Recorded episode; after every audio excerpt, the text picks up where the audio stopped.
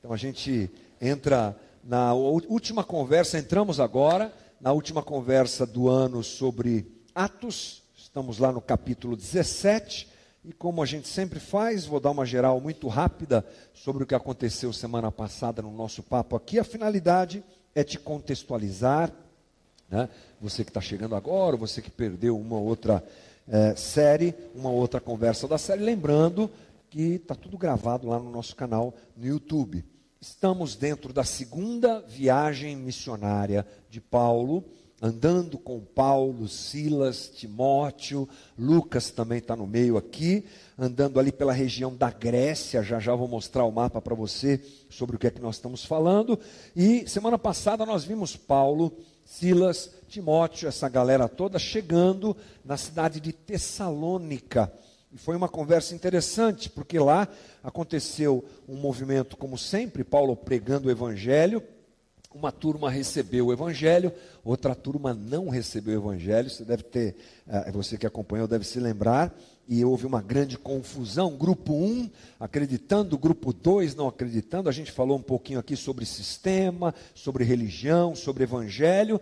E eu deixei uma frase assim, que de vez em quando aparece quando a gente está preparando um texto como esse, que é a frase que me deu o sentido da conversa da semana passada, que foi: Jesus criou o mundo, Jesus salvou o mundo, ah, Jesus não quer nada com o mundo. Se você quiser entender melhor essa conversa, tem que assistir a semana passada que a gente explicou todo esse papo aqui. Lembrando que Tessalônica se transforma a partir dessa passagem de Paulo em um ponto muito importante eh, da pregação do Evangelho, da instituição das igrejas, eh, e as cartas que Paulo escreveu para lá, primeiro e segundo Tessalonicenses, primeira e segunda carta aos Tessalonicenses, que está na tua Bíblia, que está no Novo Testamento, é para essa igreja que Paulo fundou no comecinho do capítulo 17, como a gente viu semana passada. Então é uma igreja importante, mais para frente a gente vai compreender um pouquinho mais, inclusive, a respeito disso. Mas a viagem continua. Dá para a gente colocar o um mapinha aí, por favor, gente? O mapinha vai nos mostrar onde é que nós estamos. Olha, nós estávamos lá em cima, acompanha a seta, lá em cima no norte do mapa, aqui pelo menos, estávamos em Tessalônica, descemos agora para Bereia, porque é justamente o que acontece no texto. Agora a gente vai chegar numa cidade junto com Paulo. Estamos é, viajando junto com Paulo, chegaremos junto com ele agora nessa cidade chamada Bereia, ainda na região da Grécia, só para a gente se sintonizar dentro do território europeu. Lembrando que Paulo, num certo momento, queria ir para a Ásia e Deus disse para ele: não, vá para Macedônia, vá para a Europa. Então é assim que as coisas estão acontecendo aqui para te contextualizar. Hoje a gente é, aborda um texto pequeno, Atos 17, do 10 ao 15, poucos versículos aqui, mas muita coisa legal para a gente conversar. Então vamos lá. Eu vou fazer uma certa introdução aqui, lendo o texto bíblico, para é, nos dar algumas informações, trazer aqui algumas informações que eu acho que são relevantes. Logo que ano anoiteceu, os irmãos enviaram Paulo e Silas para Bereia. O que é está acontecendo aqui? Semana passada nós deixamos claro que o pessoal de Tessalônica queria prender Paulo, queria uh, judiar de Paulo, né? aquela coisa toda, acabou sobrando para um homem chamado Jason. Então, esses links são importantes, porque agora, logo depois que tudo aconteceu, Paulo e Silas são enviados para essa cidade chamada Bereia, tá bom? Logo, e, ou seja, tudo está no mesmo dia aqui, né? Esse tempo aqui é muito curto. Chegando ali, eles foram à sinagoga judaica, coisa que Paulo sempre faz. Quase toda a narrativa aqui você vai encontrar esse movimento de Paulo indo até a sinagoga, iniciando a pregação do evangelho a partir das escrituras do Antigo Testamento e apresentando uh, Jesus como Messias. Versículo 11. Os berianos eram mais nobres do que os tessalonicenses. Opa, interessante, hein? Pois receberam a mensagem com grande interesse, examinando todos os dias as Escrituras para ver se tudo era assim mesmo. Esse é um versículo que nós vamos perceber a densidade dele daqui a pouco, muito interessante, porque uh, geralmente a gente, os pastores usam esse, esse, essa fala aqui, né? ela é importante. Demonstra o coração das pessoas daquela cidade que se interessaram pelo texto bíblico e que se dedicaram ao estudo do texto bíblico junto com Paulo e Silas durante vários dias. Versículo 12: E creram muitos dentre os judeus, bem como dentre os gregos, o bom número de mulheres de elevada posição e não poucos homens. O resultado da pregação de Paulo aqui em Bereia é bem parecido com o resultado da pregação de Paulo lá em Tessalônica uma galera se converte. Inclusive grupos, um, dois grupos parecidos, né? Judeus, gregos, mulheres de alta posição. Lucas descreve assim as pessoas que receberam o evangelho.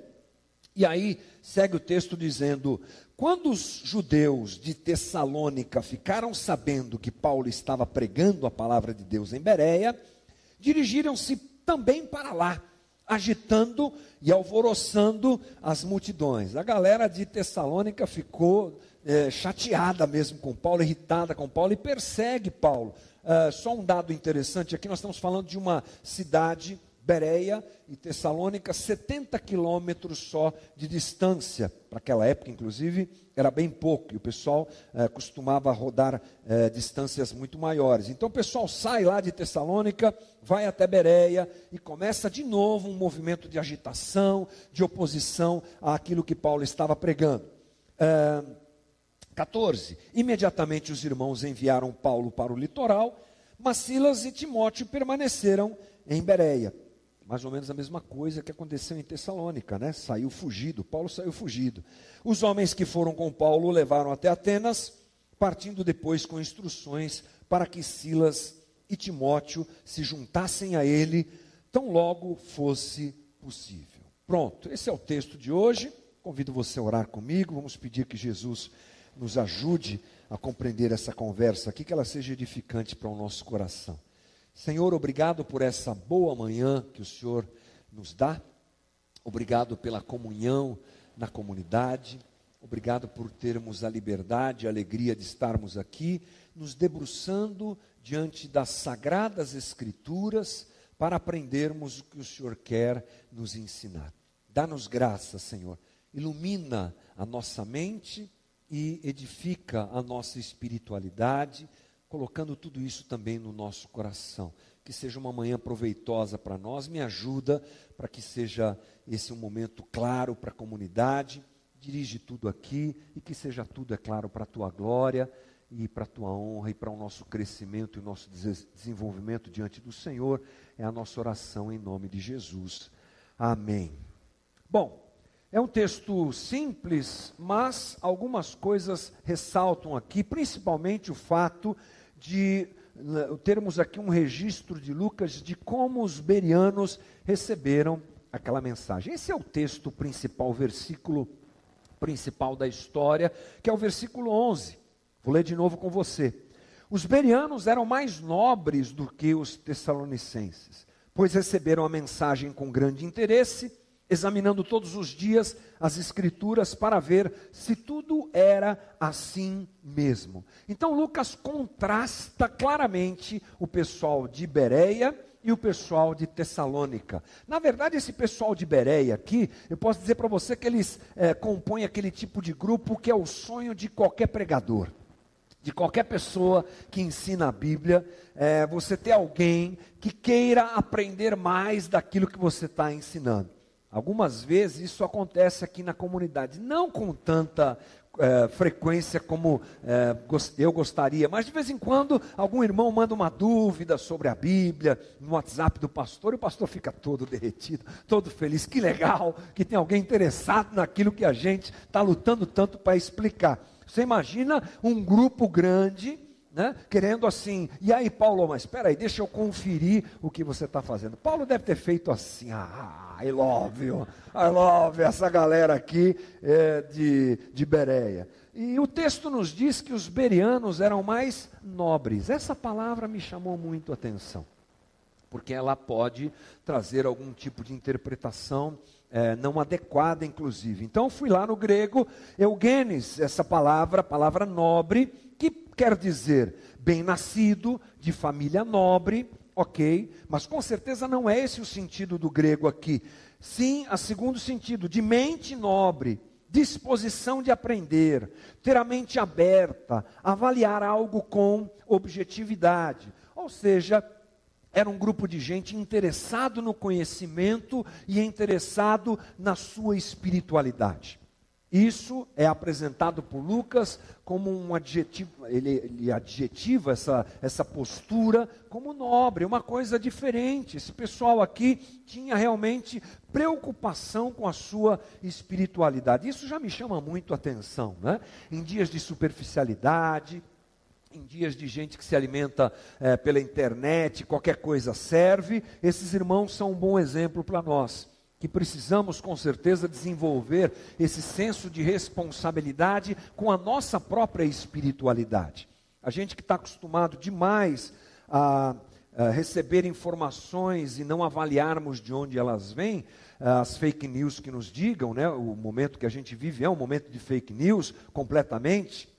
Então nós transmitimos isso e colocamos isso na nossa espiritualidade. Ah, fulano de tal é bacana, eu vou escutar alguma coisa daqui, vou escutar uma coisa dali, vou ler alguma coisa, e na verdade a gente não avalia, né? E o sistema que nos cerca corrobora com isso. O sistema não quer que a gente pense na nossa espiritualidade. O sistema quer que você se preocupe com o que você vê, com o que você vive agora, com a tua realidade presente, com o teu ganho, com o teu lucro, com a tua satisfação. Essa é a realidade daquilo que nos cerca. Mas o Evangelho nos propõe um pensamento da transcendência, a respeito da transcendência, daquilo que não se vê. E os nossos irmãos lá em Bereia estavam preocupados com isso, coisa para a gente aprender. Bom, diante da posição desse pessoal lá em Bereia, é sem dúvida alguma coisa para a gente pensar como é que a gente uh, desenvolve essa postura,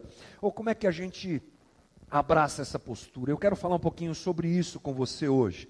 Eu vou usar muitos textos bíblicos aqui para te mostrar um bom caminho para o desenvolvimento da tua espiritualidade, para o teu crescimento, para a tua maturidade. A primeira coisa que eu quero dizer que eles estão certos no sentido de terem um desejo de conhecerem a Deus. Eles estão ali buscando Deus. Quando Paulo vem com as suas informações, ele encontra um grupo que está sedento, um grupo que está buscando, um grupo que quer conhecer Deus. E essa é uma realidade presente no texto bíblico por inteiro. É necessário a nós desenvolvermos e termos dentro de nós um desejo de conhecer a Deus. Oséias 6:3. Conheçamos e prossigamos em conhecer a Deus. Oséias 4:6. O meu povo está sendo destruído porque lhe falta conhecimento. Porque você, sacerdote, rejeitou o conhecimento. Também eu o rejeitarei como meu sacerdote. Porque você ignorou a lei do seu Deus. Também eu ignorarei seus filhos. Ou seja, já no Antigo Testamento, nós temos essa é, direção que nos é dada. É importante conhecer a Deus. É importante abraçar o conhecimento a respeito de Deus. Na Septuaginta, é uma palavra que a gente não usa muito aqui. O que, que é a Septuaginta? É a tradução para o grego do texto hebraico, ok? A Bíblia hebraica ou o Antigo Testamento para nós, é a primeira parte, o primeiro movimento que Deus realiza e tudo está registrado lá. Então, nós estamos inclusive lendo Atos, onde o texto bíblico do Novo Testamento começa a ser escrito. Então, até aqui, o que nós temos é, ou o que eles têm, melhor dizendo, é o Antigo Testamento. Depois, ele é traduzido para o grego, por uma questão óbvia de é, divulgação, porque a língua grega toma conta do Império Romano, é a língua franca do Império Romano. No, na Septuaginta, ou essa versão grega do Antigo Testamento, esse termo aí, conhecimento, é gnosis. Gnosis. Toda vez que eu disser aqui para você conhecimento, lembre-se, gnosis. O que quer dizer gnosis? Quer dizer conhecer experimentalmente. Não é um conhecimento à distância. Não é um conhecimento, ah, eu já ouvi falar. É um conhecimento de relacionamento, um conhecimento de quem experimenta, de quem tem ligação.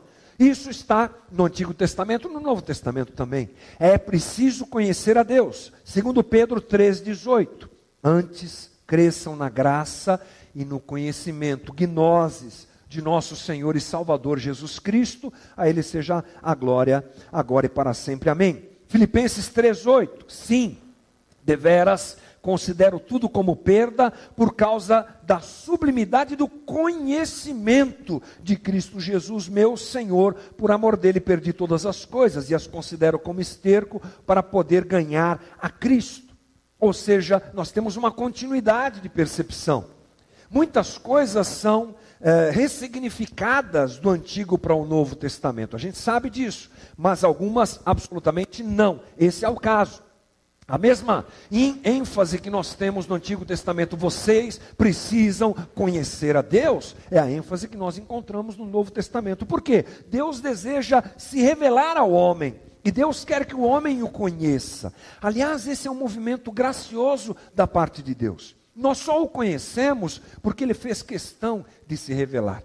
Nós, na nossa limitação, no nosso pouco entendimento, na nossa pouca capacidade de compreensão, jamais conheceríamos a Deus. Mas Ele se deu a revelar, Ele veio até nós, Ele se apresentou até nós. Esse é um movimento bonito que Deus faz, por exemplo, com Abraão, que Deus faz com Moisés, depois de 400 anos que o povo de Israel está no Egito, Deus aparece para Moisés, Deus se revela para Moisés, isso é maravilhoso. E o ápice disso é a própria pessoa do Cristo, que vem para mostrar como Deus é. Uma coisa que eu aprendi: se você quer conhecer a Deus, olhe para Jesus. Conheça Jesus, porque você vai conhecer a Deus. Então, esse movimento de Deus é um movimento que propõe o quê? Relacionamento. Relacionamento. Deus quer se relacionar com o homem. E um relacionamento bom é um relacionamento em que o conhecimento entre as partes acontece.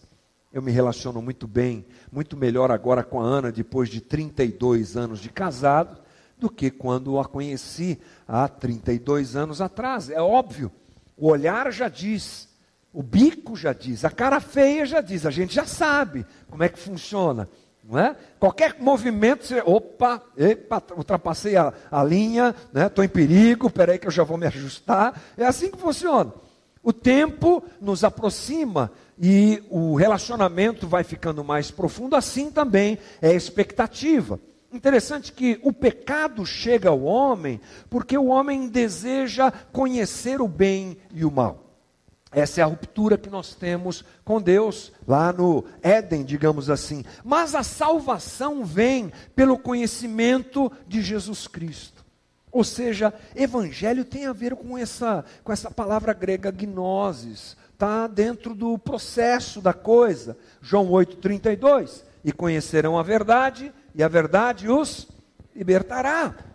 Quando a gente conhece Jesus, que é a liberdade, nós somos também libertos. Muito bem, eu espero que você não tenha dúvida nenhuma sobre a necessidade que nós temos de conhecermos Deus. Não dá para ter uma, é, uma forma é, autêntica de espiritualidade se não houver conhecimento. A gente vai trafegar na religião, a gente vai uh, fazer coisas relacionadas à religião, mas a verdadeira espiritualidade, aquela que Deus quer que a gente viva, tem a ver com conhecimento, não tem a ver com práticas vazias, com coisas que a gente faz sem entender porquê, muito menos com coisas que a gente faz sem conhecer Deus. Então é, é, importante, é necessário, é inegociável. Eu quero ser um discípulo de Jesus, conheça Jesus.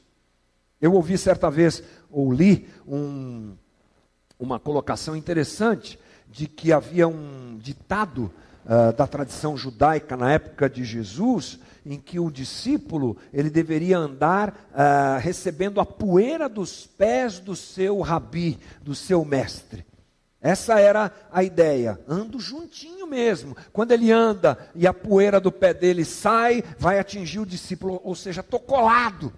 Essa é a ideia. Se nós somos discípulos de Jesus, tememos andar colados em Jesus, para que a poeira dos pés dele recaia sobre a gente. Ou seja, isso pressupõe o quê? Intimidade, proximidade, conhecimento. Muito bem, precisamos conhecer a Deus. Como nós conhecemos a Deus? Eu acho que a primeira coisa interessante é falarmos sobre o fato de que Deus habita em nós. Nós entendemos, diferente do, dos nossos irmãos pentecostais, que assim que nós é, entregamos a vida a Cristo e o recebemos como Senhor e Salvador, e ao mesmo tempo somos acolhidos por Ele, o Espírito Santo vem morar em nós, vem habitar em nós. É assim que nós entendemos que o Novo Testamento nos explica o processo de Deus morar em nós, de sermos o que, gente? Casa. Cadê a Amanda? Amanda, Amanda sempre faz a casinha quando a gente canta essa música aqui, né? Sermos casa. Então Deus mora em nós. Opa! Legal isso, hein? Olha o que Paulo fala sobre isso. 1 Coríntios 2, 10. O Espírito sonda todas as coisas, até mesmo as coisas mais profundas de Deus. Pois quem conhece os pensamentos do homem, a não ser o espírito do homem que nele está? Da mesma forma, ninguém conhece os pensamentos de Deus, a não ser o espírito de Deus. Nós, porém, não recebemos o espírito do mundo, mas o espírito procedente de Deus, para que entendamos as coisas que Deus nos tem dado gratuitamente. Então, o Espírito Santo que habita em nós é responsável por traduzir coisas a nós uh, que nós não conseguiríamos entender sem que ele operasse em nós. Por isso que o Evangelho é loucura para este mundo. Então, o fato de sermos gente que é casa espiritual de Deus, esse processo também acontece. O Espírito Santo habita o crente que ensina o pensamento de Deus ao crente. Esse é um processo que acontece perfeito, legítimo, incrível. O problema é que nós precisamos tomar cuidado com isso, porque esse geralmente é o jeito de se conhecer a Deus mais abraçado pelas pessoas. Por quê? Quando você pensa em Espírito Santo, você pensa em mística, você pensa em experiências. É assim. Você pensa, perdão, as pessoas pensam na manifestação dos dons do Espírito, e geralmente é assim. Você precisa ser cheio do Espírito Santo para conhecer a Deus. É verdade, a frase é verdadeira, mas nós temos que tomar cuidado com a intensidade da frase. Porque esse não é somente, não é somente esse caminho que me leva a conhecer a Deus. Sim, que sejamos crentes cheios do Espírito Santo, em nome de Jesus. Amém. Tá pronto isso, irmão? Tá pronto, tá fechado, não tenho dúvida. Mas eu preciso, por exemplo, perceber como Paulo qualifica alguém espiritual.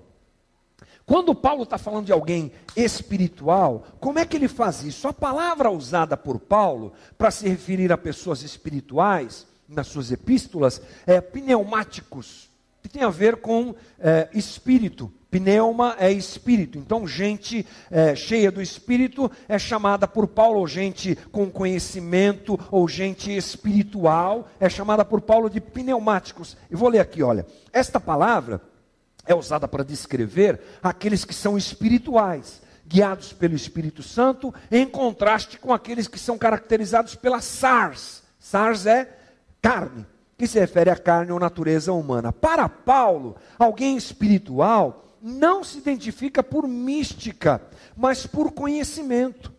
Olha que interessante. Se a gente tivesse mais tempo aqui, daria para abrir esse leque. Quando Paulo fala assim, fulano de tal é espiritual, ou sejam espirituais, ele não está somente enfatizando o fato de experiências místicas. Aliás, Paulo se preocupa com isso escreve aos Coríntios, é, colocando as coisas em ordem pela bagunça que eles estavam vivendo lá. Na verdade, a intenção de Paulo maior, apesar de incluir o fato de que pessoas é, cristãs ou discípulos de Jesus têm o Espírito Santo na sua vida, e esse é um movimento para conhecer a Deus, uma realidade para se conhecer a Deus, quando Paulo diz isso, ele está se referindo à compreensão de quem Deus é através das Escrituras. Entendeu, irmão? Então, sim, Termos o Espírito Santo em nós nos auxilia a conhecer a Deus.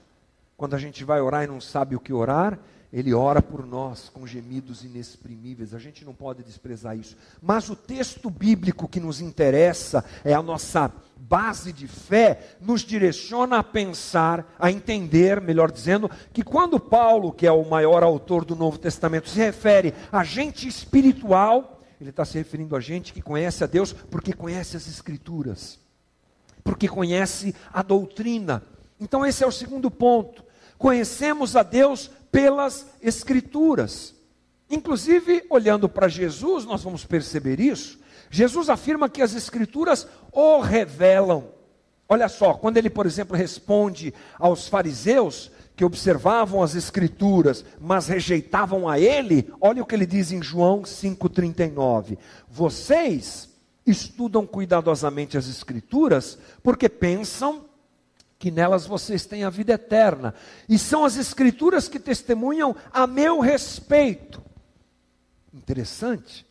Jesus exorta aqueles homens, porque eles estudavam as Escrituras, mas não percebiam Jesus não reconheciam Jesus, onde, nesse momento ele diz: as, as, escrituras testemunham a respeito de mim as escrituras testificam, ou, ou seja, elas oferecem testificação a respeito de mim. O próprio Cristo está dizendo. A gente precisa conhecer o texto bíblico para conhecê-lo. Jesus se revela também aos seus discípulos no caminho de Emaús através da palavra. Isso aqui é legal, gente. Lembra? Jesus morre, ressuscita, os discípulos ficam tudo bagunçado, cada um vai para um canto com medo, e uma turma desses discípulos vai para uma aldeia chamada Emaús. Lá em Lucas nós vimos isso. E aí Jesus aparece para esses caras. Eles não reconhecem Jesus, porque ele está com um corpo diferente, glorificado, e ele tem uma conversa com eles, e ele não diz assim: "Ei, acorda aí, ó, tcharam, sou eu", tipo Cristiano Ronaldo de novo, né? Cheguei. Não ele começa a falar das Escrituras. Ele se apresenta pelas Escrituras, gente, isso é lindo. Lucas 24, 27. E começando por Moisés e todos os profetas, explicou-lhes o que constava a respeito dele em todas as Escrituras. Gente, isso é lindo. Jesus nos mostrando que se nós queremos conhecê-lo, e já tendo aqui como realidade a necessidade de conhecermos a Deus e a alegria de conhecermos a Deus, as Escrituras nos mostram Deus. As Escrituras nos revelam Jesus e o seu Evangelho. Uma espiritualidade adequada, portanto, irmão, é uma espiritualidade bíblica. Uma espiritualidade adequada é uma espiritualidade bíblica. Como é que eu vivo com esse Deus? Como é que eu me relaciono com esse Deus? Como é que eu correspondo a esse amor de Deus? Como é que eu me comporto e vivo nesse mundo louco? Como é que deve ser a minha espiritualidade? O texto bíblico nos dá todas essas respostas. Eu posso dizer para você sem medo de errar: conhecer a Deus é conhecer o texto. Provérbios 2, 1. Meu filho, se você aceitar as minhas palavras e guardar no coração os meus mandamentos, e der ouvido, ouvidos à sabedoria, e inclinar o coração para o discernimento, se clamar por entendimento e por discernimento gritar bem alto, se procurar a sabedoria como se procura a prata, e buscá-la como se busca um tesouro escondido, então você entenderá o que é temer o Senhor e achará o conhecimento de Deus. Novo Testamento, Colossenses 3,16. Habite ricamente em vocês a palavra de Cristo.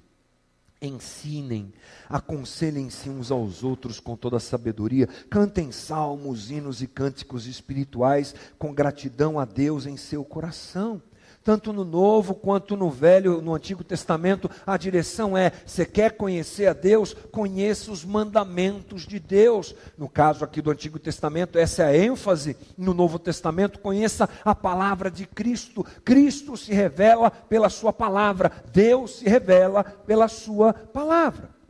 Por que, que eu preciso desse conhecimento? Primeiro, eu nem, nem coloquei isso aqui como tópico da minha conversa aqui, mas é pelo prazer que nós temos de servir a um Deus que nós conhecemos. Graças a Deus por isso. Essa é uma alegria que nós obtemos, obtivemos pela reforma protestante, que nós celebramos algum tempo atrás, em outubro, do, né, outubro mês passado. É, porque antes da reforma, o acesso ao texto bíblico era limitado ao clero, era limitado aos padres, ao Papa, ao pessoal que dirigia essa, é, essa igreja única que existia, com a reforma protestante, essas situações foram quebradas e hoje, graças a Deus, temos um texto traduzido e bem traduzido para a gente conhecer, e não falta instrumento para isso, é, e assim a gente pode, pode conhecer esse Deus que a gente ama. Mas eu diria que a gente precisa conhecer a Deus pelas Escrituras, um bom ponto é para que a gente não seja enganado.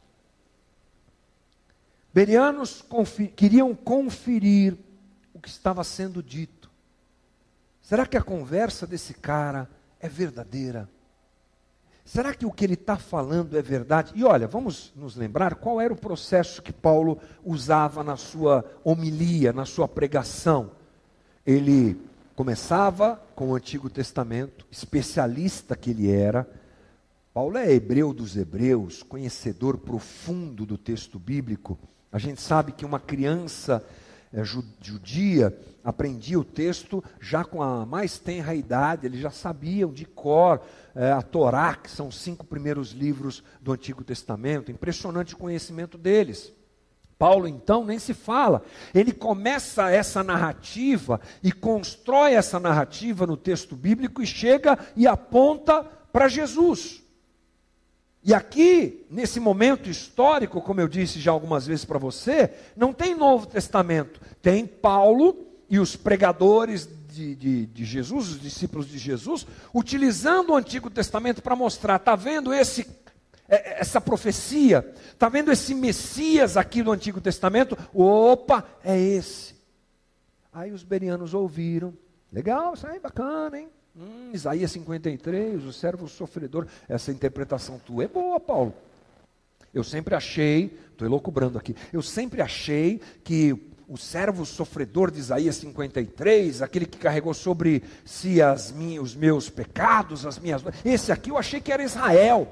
Era assim que eles interpretavam. Mas você está falando que é o Messias, e esse Messias é esse Jesus? Vou conferir, deixa eu ver. Será que é? Será que não é? Eles tinham um zelo com a sua espiritualidade.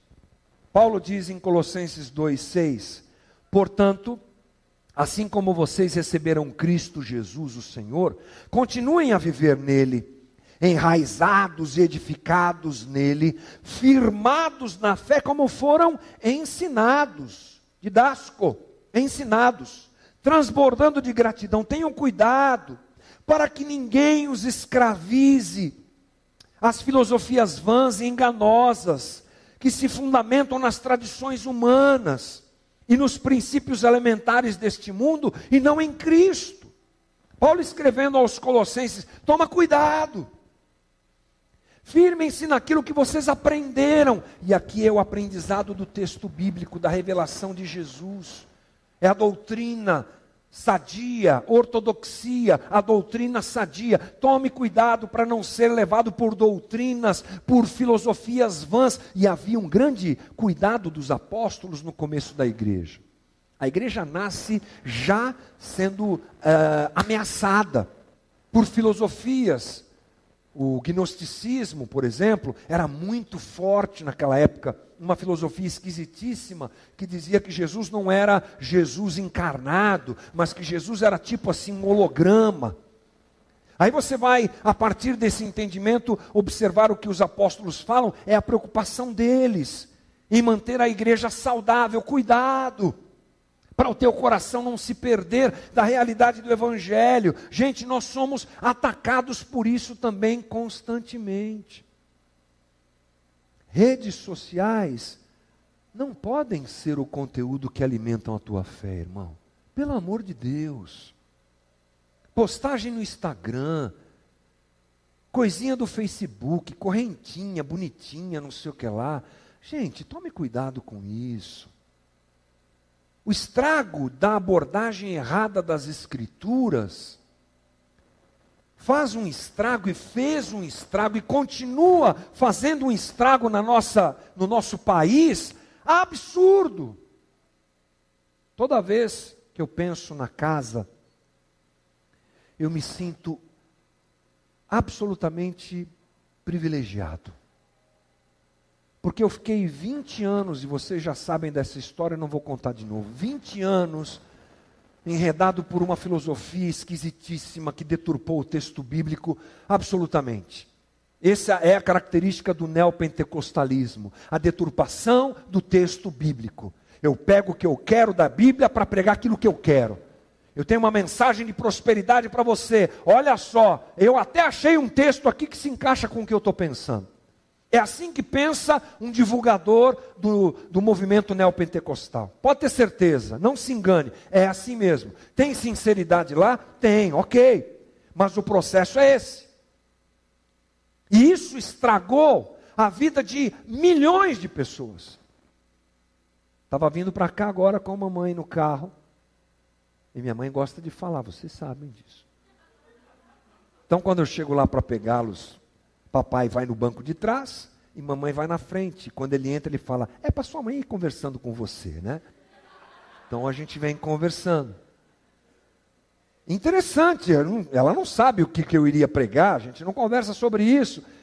Mas ela estava contando de, de algumas histórias de gente que nós conhecíamos nesse período de águas turbulentas que hoje não querem nada com Deus, não querem nada com o Evangelho, não querem nada com igreja, compõem o grupo que nós chamamos hoje de desigrejados.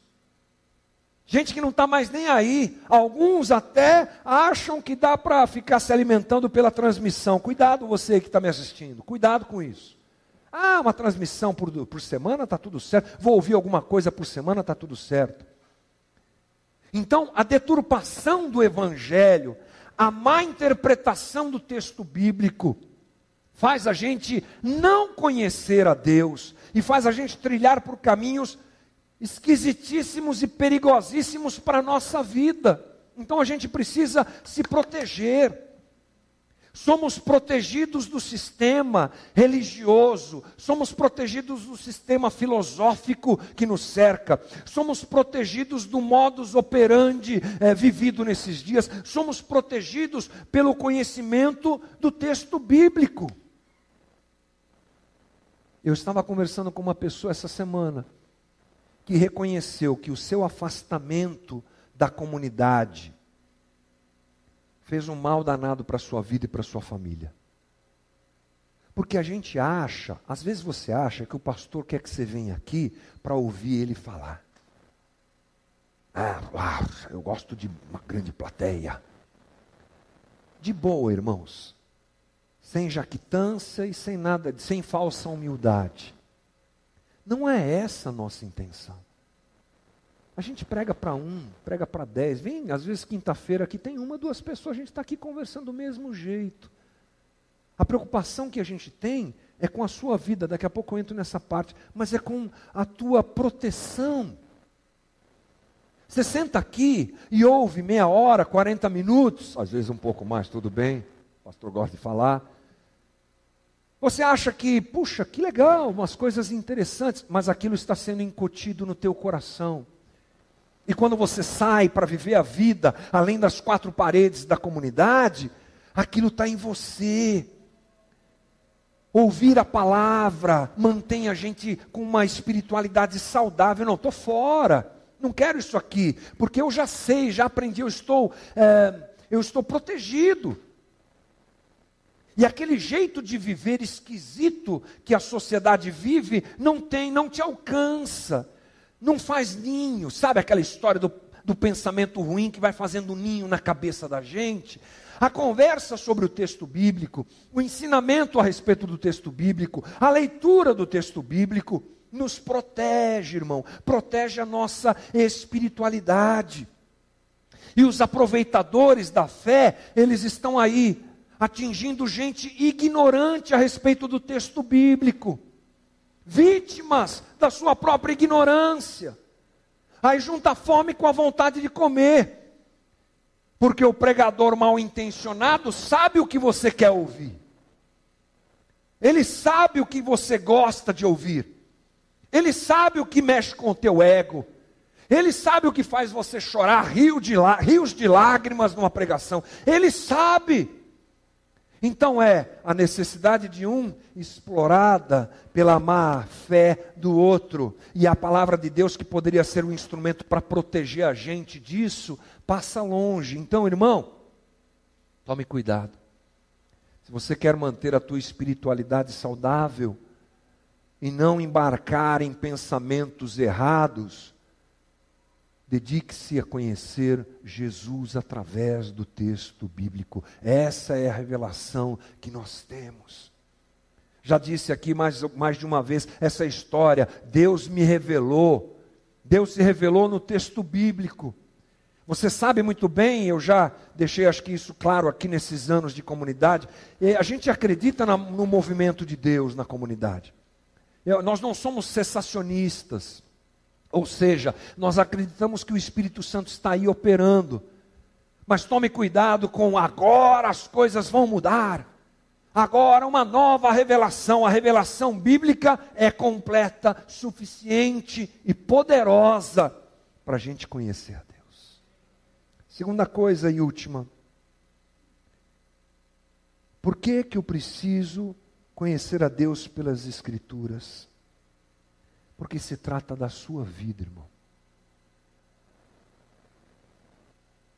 Eu não estou aqui disputando você com outra igreja, entendeu? Eu não estou aqui botando medo em você para você não ir em outra igreja. Pode ir, irmão. Na casa da rocha não tem problema nenhum. Saiu gol? Não, quem que foi? Pensei que era gol de alguém. Eu estou traumatizado que o Corinthians perdeu de 5 a 1, eu ouço um barulho. Gol. Desculpa ali, não, é verdade. Né? Acorda de noite, meu Deus, mais um gol. Não, já acabou o jogo, já acabou. Estava indo tão bem, né, gente? Desculpa, vai. Eu não estou aqui brigando por você, no sentido assim, sabe, é, de querer te bloquear, te fechar, te possuir. Aqui ninguém é dono de ninguém. Eu não sou a tua cobertura espiritual. Se você sair daqui, vai tropeçar na pedra ali, cair, vai se machucar, vai ser perigoso. Tem, você sabe que não tem isso aqui. A minha preocupação, a nossa preocupação, é com a tua vida. Você não sabe o que é pegar alguém que trafegou por caminhos esquisitos de interpretação bíblica, o quanto isso é sério o quanto isso destrói gente, destrói famílias. Isso é muito sério. A pergunta é: o que você está fazendo com a sua espiritualidade? É sobre uma luta a respeito da sua vida. É a respeito da sua vida. O que você vai fazer e o que você tem feito com a sua vida. Não se engane, o sistema ele pressiona e testa a gente constantemente. Constantemente. As ferramentas mudam, mas a intenção é a mesma: afastar você do Evangelho genuíno e autêntico de Jesus Cristo. Ponto. Antigamente, vou usar um exemplo bem tosco aqui. Antigamente, para conseguir uma revista de mulher pelada, como a gente falava, tinha aqui na banca. Era tudo fechadinho, assim, escondidinho, não sei o que lá. A gente que era moleque passava, dava umas olhadas assim, mas não podia nem chegar perto. Dava um jeito, né? Homem é uma tranqueira, então sempre dá um jeito. Agora no celular da gente você tem tudo que você quiser. De tudo que você imaginar. Ou seja, chegaram até nós as boas informações, chegam até nós as coisas legais, mas chegam até nós as tranqueiras também, está tudo aí. e é o que ocupa o nosso coração que é o perigo da coisa. Isso tem a ver com a nossa espiritualidade. É a maneira como eu me ligo a Deus ou não me ligo a Deus. E eu me lembro muito bem que nos meus anos de escuridão, quando eu tinha, quando eu era adolescente, aí 14, 15, 16 anos, até um pouco mais, é, houve um movimento bastante difícil para mim, em que eu realmente falei, acho que não é isso que eu quero. Aquela coisa de adolescente, acho que eu não quero isso daí. Mas duas coisas é, me deram, se manifestaram como graça de Deus, para que eu não me afundasse mais na minha distância de Deus. A primeira foi a amizade que eu tinha com as pessoas da igreja. Muito precioso os contatos, os relacionamentos. E a segunda foi o conhecimento e o temor que o ensino bíblico colocou dentro do meu coração. Louvado seja Deus pelo Elon. Você nunca ouviu falar do Elon? O Elon foi meu professor quando eu era criança na igreja batista onde eu praticamente nasci. E a gente fazia lá escola bíblica de férias, enchia a igreja de criança. E estava eu lá andando para cá e para lá e chorando, porque eu era a criança mais chorona que você pode imaginar. E o Elon falava assim para mim: Vai, Amiltinho, chora, chora mais. Eu chorava, até que eu cansava de chorar e parava de chorar. Era uma boa estratégia dele. Eu lembro do Elon me ensinando com o flanelógrafo as historinhas da Bíblia, os versículos bíblicos. Eu lembro bem do meu pastor, pastor Lauro com várias limitações uh, de, de interpretação e de fala, mas uma pessoa linda, que expressava Jesus e que ensinava para a gente o texto bíblico. E ele acho que percebeu que havia alguma vocação na, em mim a respeito disso. Me colocou um dia para pregar num domingo de manhã. Preguei cinco minutos, eu acho, mas tá bom, preguei lá. Eu tinha seis, sete anos de idade. Isso está em mim ficou em mim. Louvado seja Deus, porque isso me guardou, me preservou. É sobre isso que a gente está falando, irmão. Sobre a construção da nossa vida. Louvado seja Deus pela vida dos meus pais, que me ensinaram os caminhos das Escrituras. Lá em casa nunca faltou Bíblia. Lá em casa nunca faltou LP de música cristã tocando na vitrola de casa. Lá em casa nunca faltou uma oração na hora da, da, da, refeição, nunca faltou nas nossas festas uma leitura bíblica, uma oração diferente. Louvado seja Deus por essa construção que hoje você pode viver e levar para a tua casa, porque essa é a comunidade que a gente quer ser. A gente tem o caminho das letras, irmão. Curso bíblico online. Você vai pagar, acho que 20 real por mês, meu, sei lá, é dinheiro de nada. Vai poder escutar no carro, vai poder escutar em casa, vai poder escutar na hora que você está fazendo tua malhação lá na academia, vai poder escutar onde você quiser. A gente tem ah, uma pregação expositiva, graças a Deus por isso. A gente não precisa ficar inventando e nós não vamos seguir esse caminho, vamos inventar alguma coisa para te pregar aqui. É o texto bíblico. Nós temos uma teologia como centro da nossa eclesiologia. A gente fala para os líderes da, da nossa comunidade, por que, que você está fazendo o que você está fazendo? Você sabe biblicamente por quê? Você sabe que você, essa música aí, aí o pessoal da música sofre.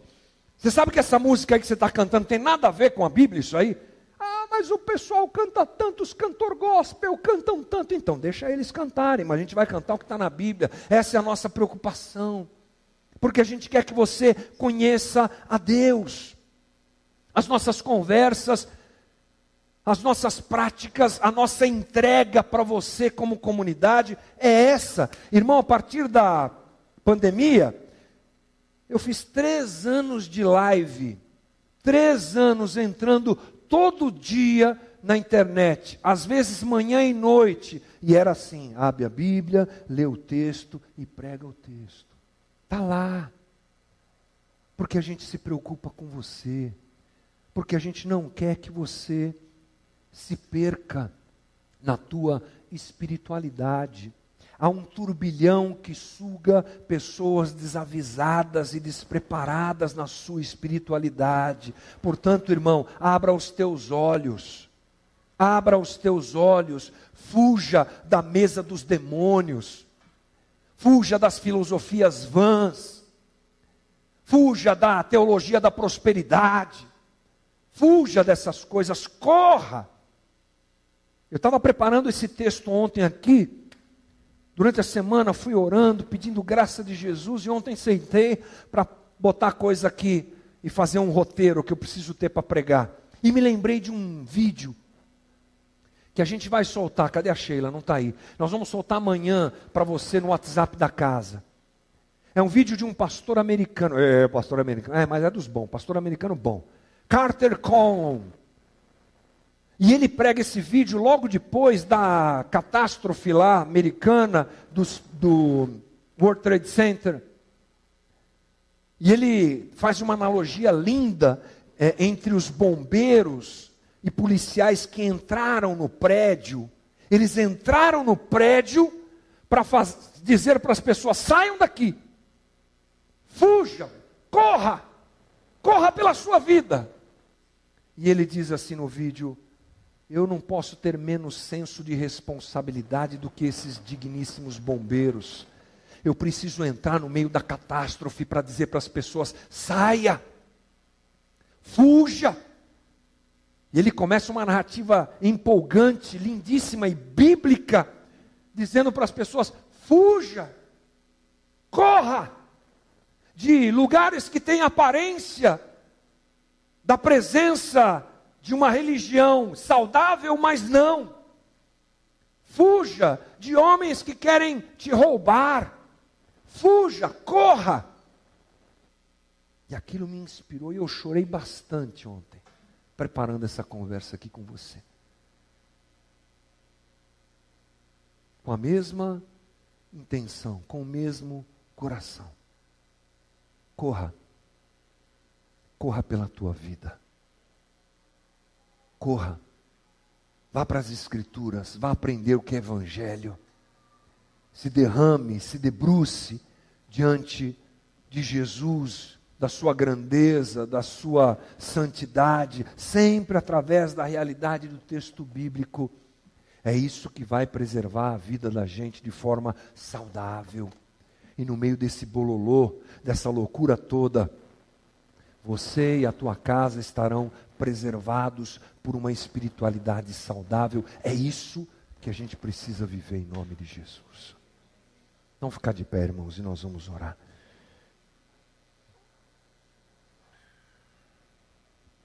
Lâmpada para os meus pés é a tua palavra, luz para os meus caminhos. Nem só de pão viverá o homem, mas de toda palavra que procede, que sai da boca de Deus. Jesus querido, obrigado por essa manhã. Apresentamos nosso coração ao Senhor. Pedimos ao Senhor que nos corrija, que nos fortaleça. Pedimos ao Senhor que a nossa espiritualidade seja dirigida pelo texto bíblico, Jesus. Pedimos ao Senhor que nos proteja. Nos protege, Jesus, das porcarias, das tranqueiras, das filosofias vãs, das mentiras, das fake news, dos absurdos que são apresentados como evangelho. E a gente sabe que isso só pode acontecer através do conhecimento da tua palavra. A minha oração nessa manhã é: faz de nós uma comunidade que se debruça diante do texto bíblico. Faz de nós uma comunidade que está preocupada. Qual é a caminhada da minha espiritualidade? O que é que eu estou levando para os meus filhos? O que é que eu estou levando para minha casa?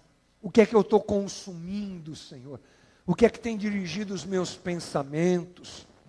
Ajuda-nos a nos agarrar no texto bíblico como revelação tua, Jesus. Protege a nossa mente dos, do jeito esquisito que esse mundo tem para pensar e de pensar. Guarda-nos, Senhor. Guarda-nos das más influências. Guarda-nos, Jesus. Guarda a nossa mente de pensamentos que nos afastam de Ti, Jesus. E eu te peço, alcança os perdidos, os desviados.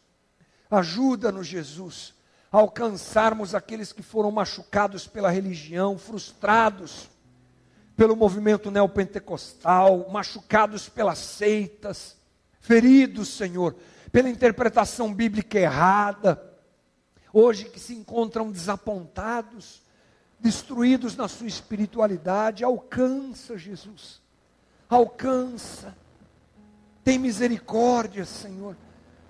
E a nós te pedimos, dá-nos o prazer de te conhecer pelo texto bíblico. Dá-nos o prazer, Jesus, de guardarmos a tua palavra no nosso coração, para não pecarmos contra ti.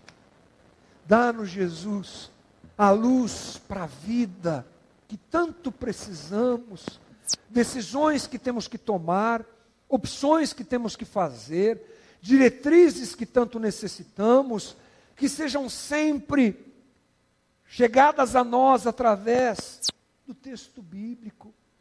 Nesse mundo maluco em que vivemos, precisamos de Ti, Jesus. Precisamos do Teu conhecimento, precisamos de uma relação contigo.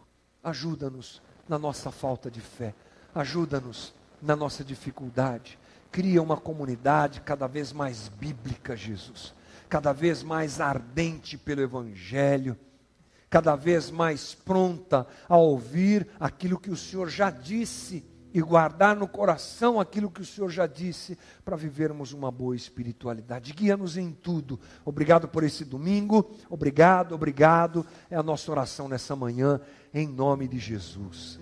Amém. Deus te abençoe, irmão. Ótimo domingo. Vá na paz. Amém.